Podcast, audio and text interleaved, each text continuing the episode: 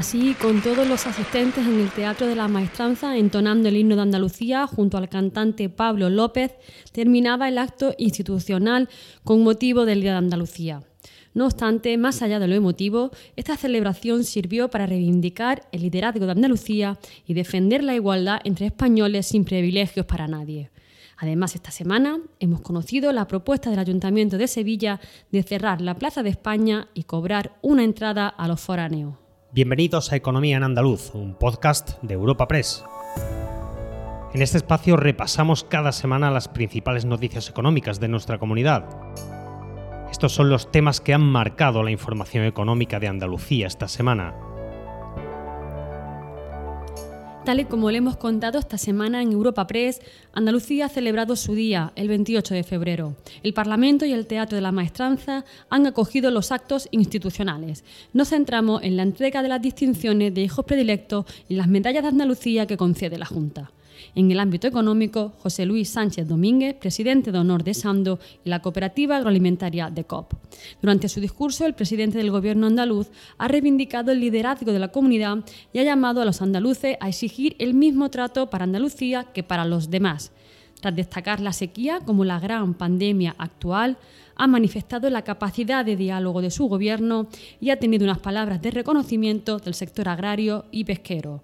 Lo escuchamos. El mismo trato para Andalucía que para los demás, desde la fraternidad y la solidaridad con todos y cada uno de los territorios de este gran país que es España. Os convoco a defender la igualdad entre españoles sin privilegios para nadie. El 28F indica no solo un lugar en el calendario, sino unas coordenadas en el corazón.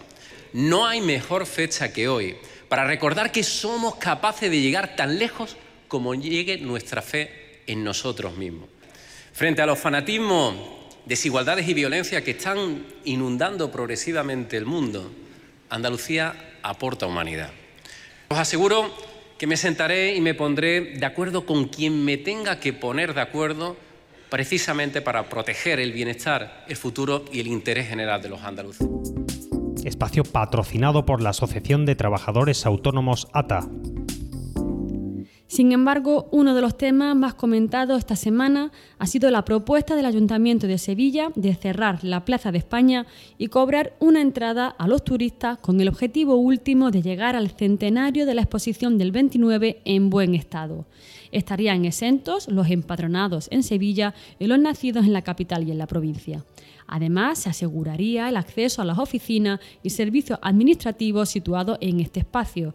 Lo explica el alcalde de Sevilla, José Luis Sanz.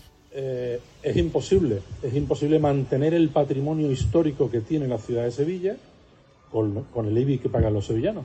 Saben ustedes además que los ayuntamientos españoles, no solo el de Sevilla, tienen un problema de financiación, infrafinanciación. Hace poco comentaba, ponía un ejemplo, estuvimos en Bruselas hace unos meses eh, viendo temas de fondos europeos. Estuvimos con el alcalde de Bruselas. Bruselas es una ciudad de un millón y medio de habitantes, el doble que Sevilla. Sevilla tiene 700.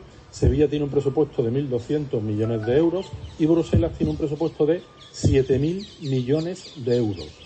Un problema de infrafinanciación que no solo tiene la ciudad de Sevilla. Pero con ese problema de infrafinanciación, conservar, mantener el casco histórico más importante de España es muy complicado. A este planteamiento le llovieron las reacciones. Los hoteleros proponían traspasar los recursos excedentarios del Alcázar de Sevilla al mantenimiento de la Plaza de España, mientras que las agencias de viajes rechazaban este cierre. Estas eran las palabras de Luis Arroyo, presidente de la Federación Andaluza de Agencias de Viajes. Y en el cierre del del espacio de Plaza de España, bueno, pues estamos acostumbradísimos a que sea un espacio abierto, público, como cualquier otra plaza de otro, mm, cualquier otra capital, y si nos ponemos a cerrar plazas para cobrar por entrar, pues la verdad es que eh, repercutirá negativamente en el destino, ya que, bueno, al final no todo lo que sea confiscatorio, pues el turista no lo ve positivamente. Es cierto que al final es un tema muy local y, si el ayuntamiento decide hacerlo como ya se paga por la Alcázar o por la Catedral o por otros eh, recursos turísticos de cualquier otra ciudad, eh, bueno, pues entonces ellos, ellos lo deciden. Nosotros como Federación Andaluza de Agencia de Viaje, como intermediarios del sector turístico, entendemos que todo lo que se imponga en temas recaudatorios, pues la verdad es que no va a ser nada positivo para, para el turismo ni para el destino. Por su parte, la Junta de Andalucía ha llamado a alcanzar un acuerdo entre el Gobierno y el Ayuntamiento para garantizar la conservación de una plaza que es un BIC, un bien de interés cultural, por lo que esta construcción obtiene el grado máximo de protección que establece la Ley de Patrimonio Histórico Español. Escuchamos al portavoz del Gobierno andaluz, Ramón Fernández Pacheco, en la rueda de prensa posterior a la reunión del Consejo de Gobierno.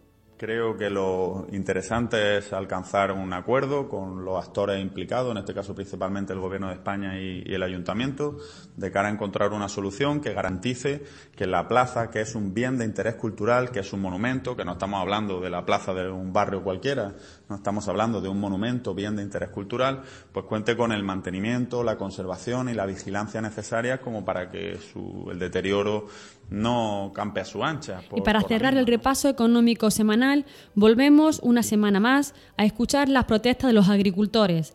En esta ocasión tomaron las calles de Madrid con cerca de 100 tractores en señal de protesta por la política agrícola común, la PAC, y reclamando simplificación del Plan Estratégico Nacional. Además, clamaron contra los acuerdos comerciales con terceros países.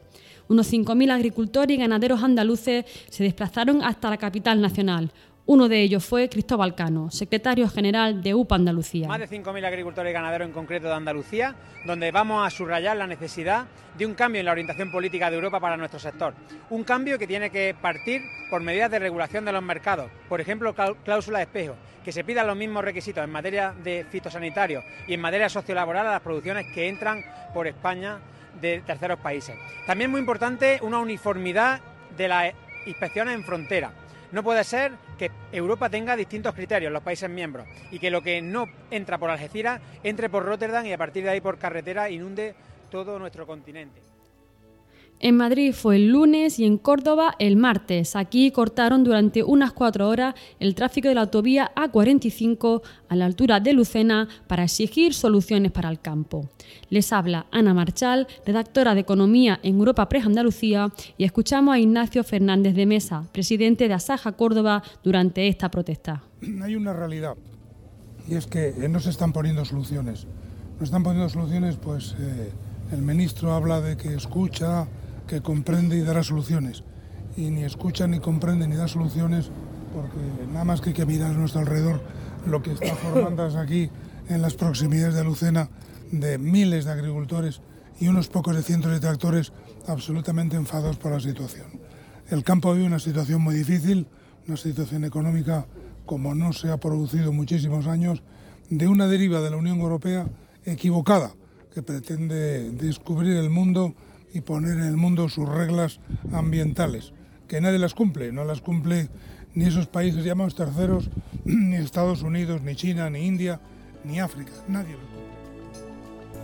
Recuerda que puedes encontrar estas y otras muchas noticias económicas en la sección Andalucía en nuestra web europapress.es. Puedes suscribirte a este programa y al resto de podcast de Europa Press a través de Spotify, Apple Podcast, Evox o Google Podcast.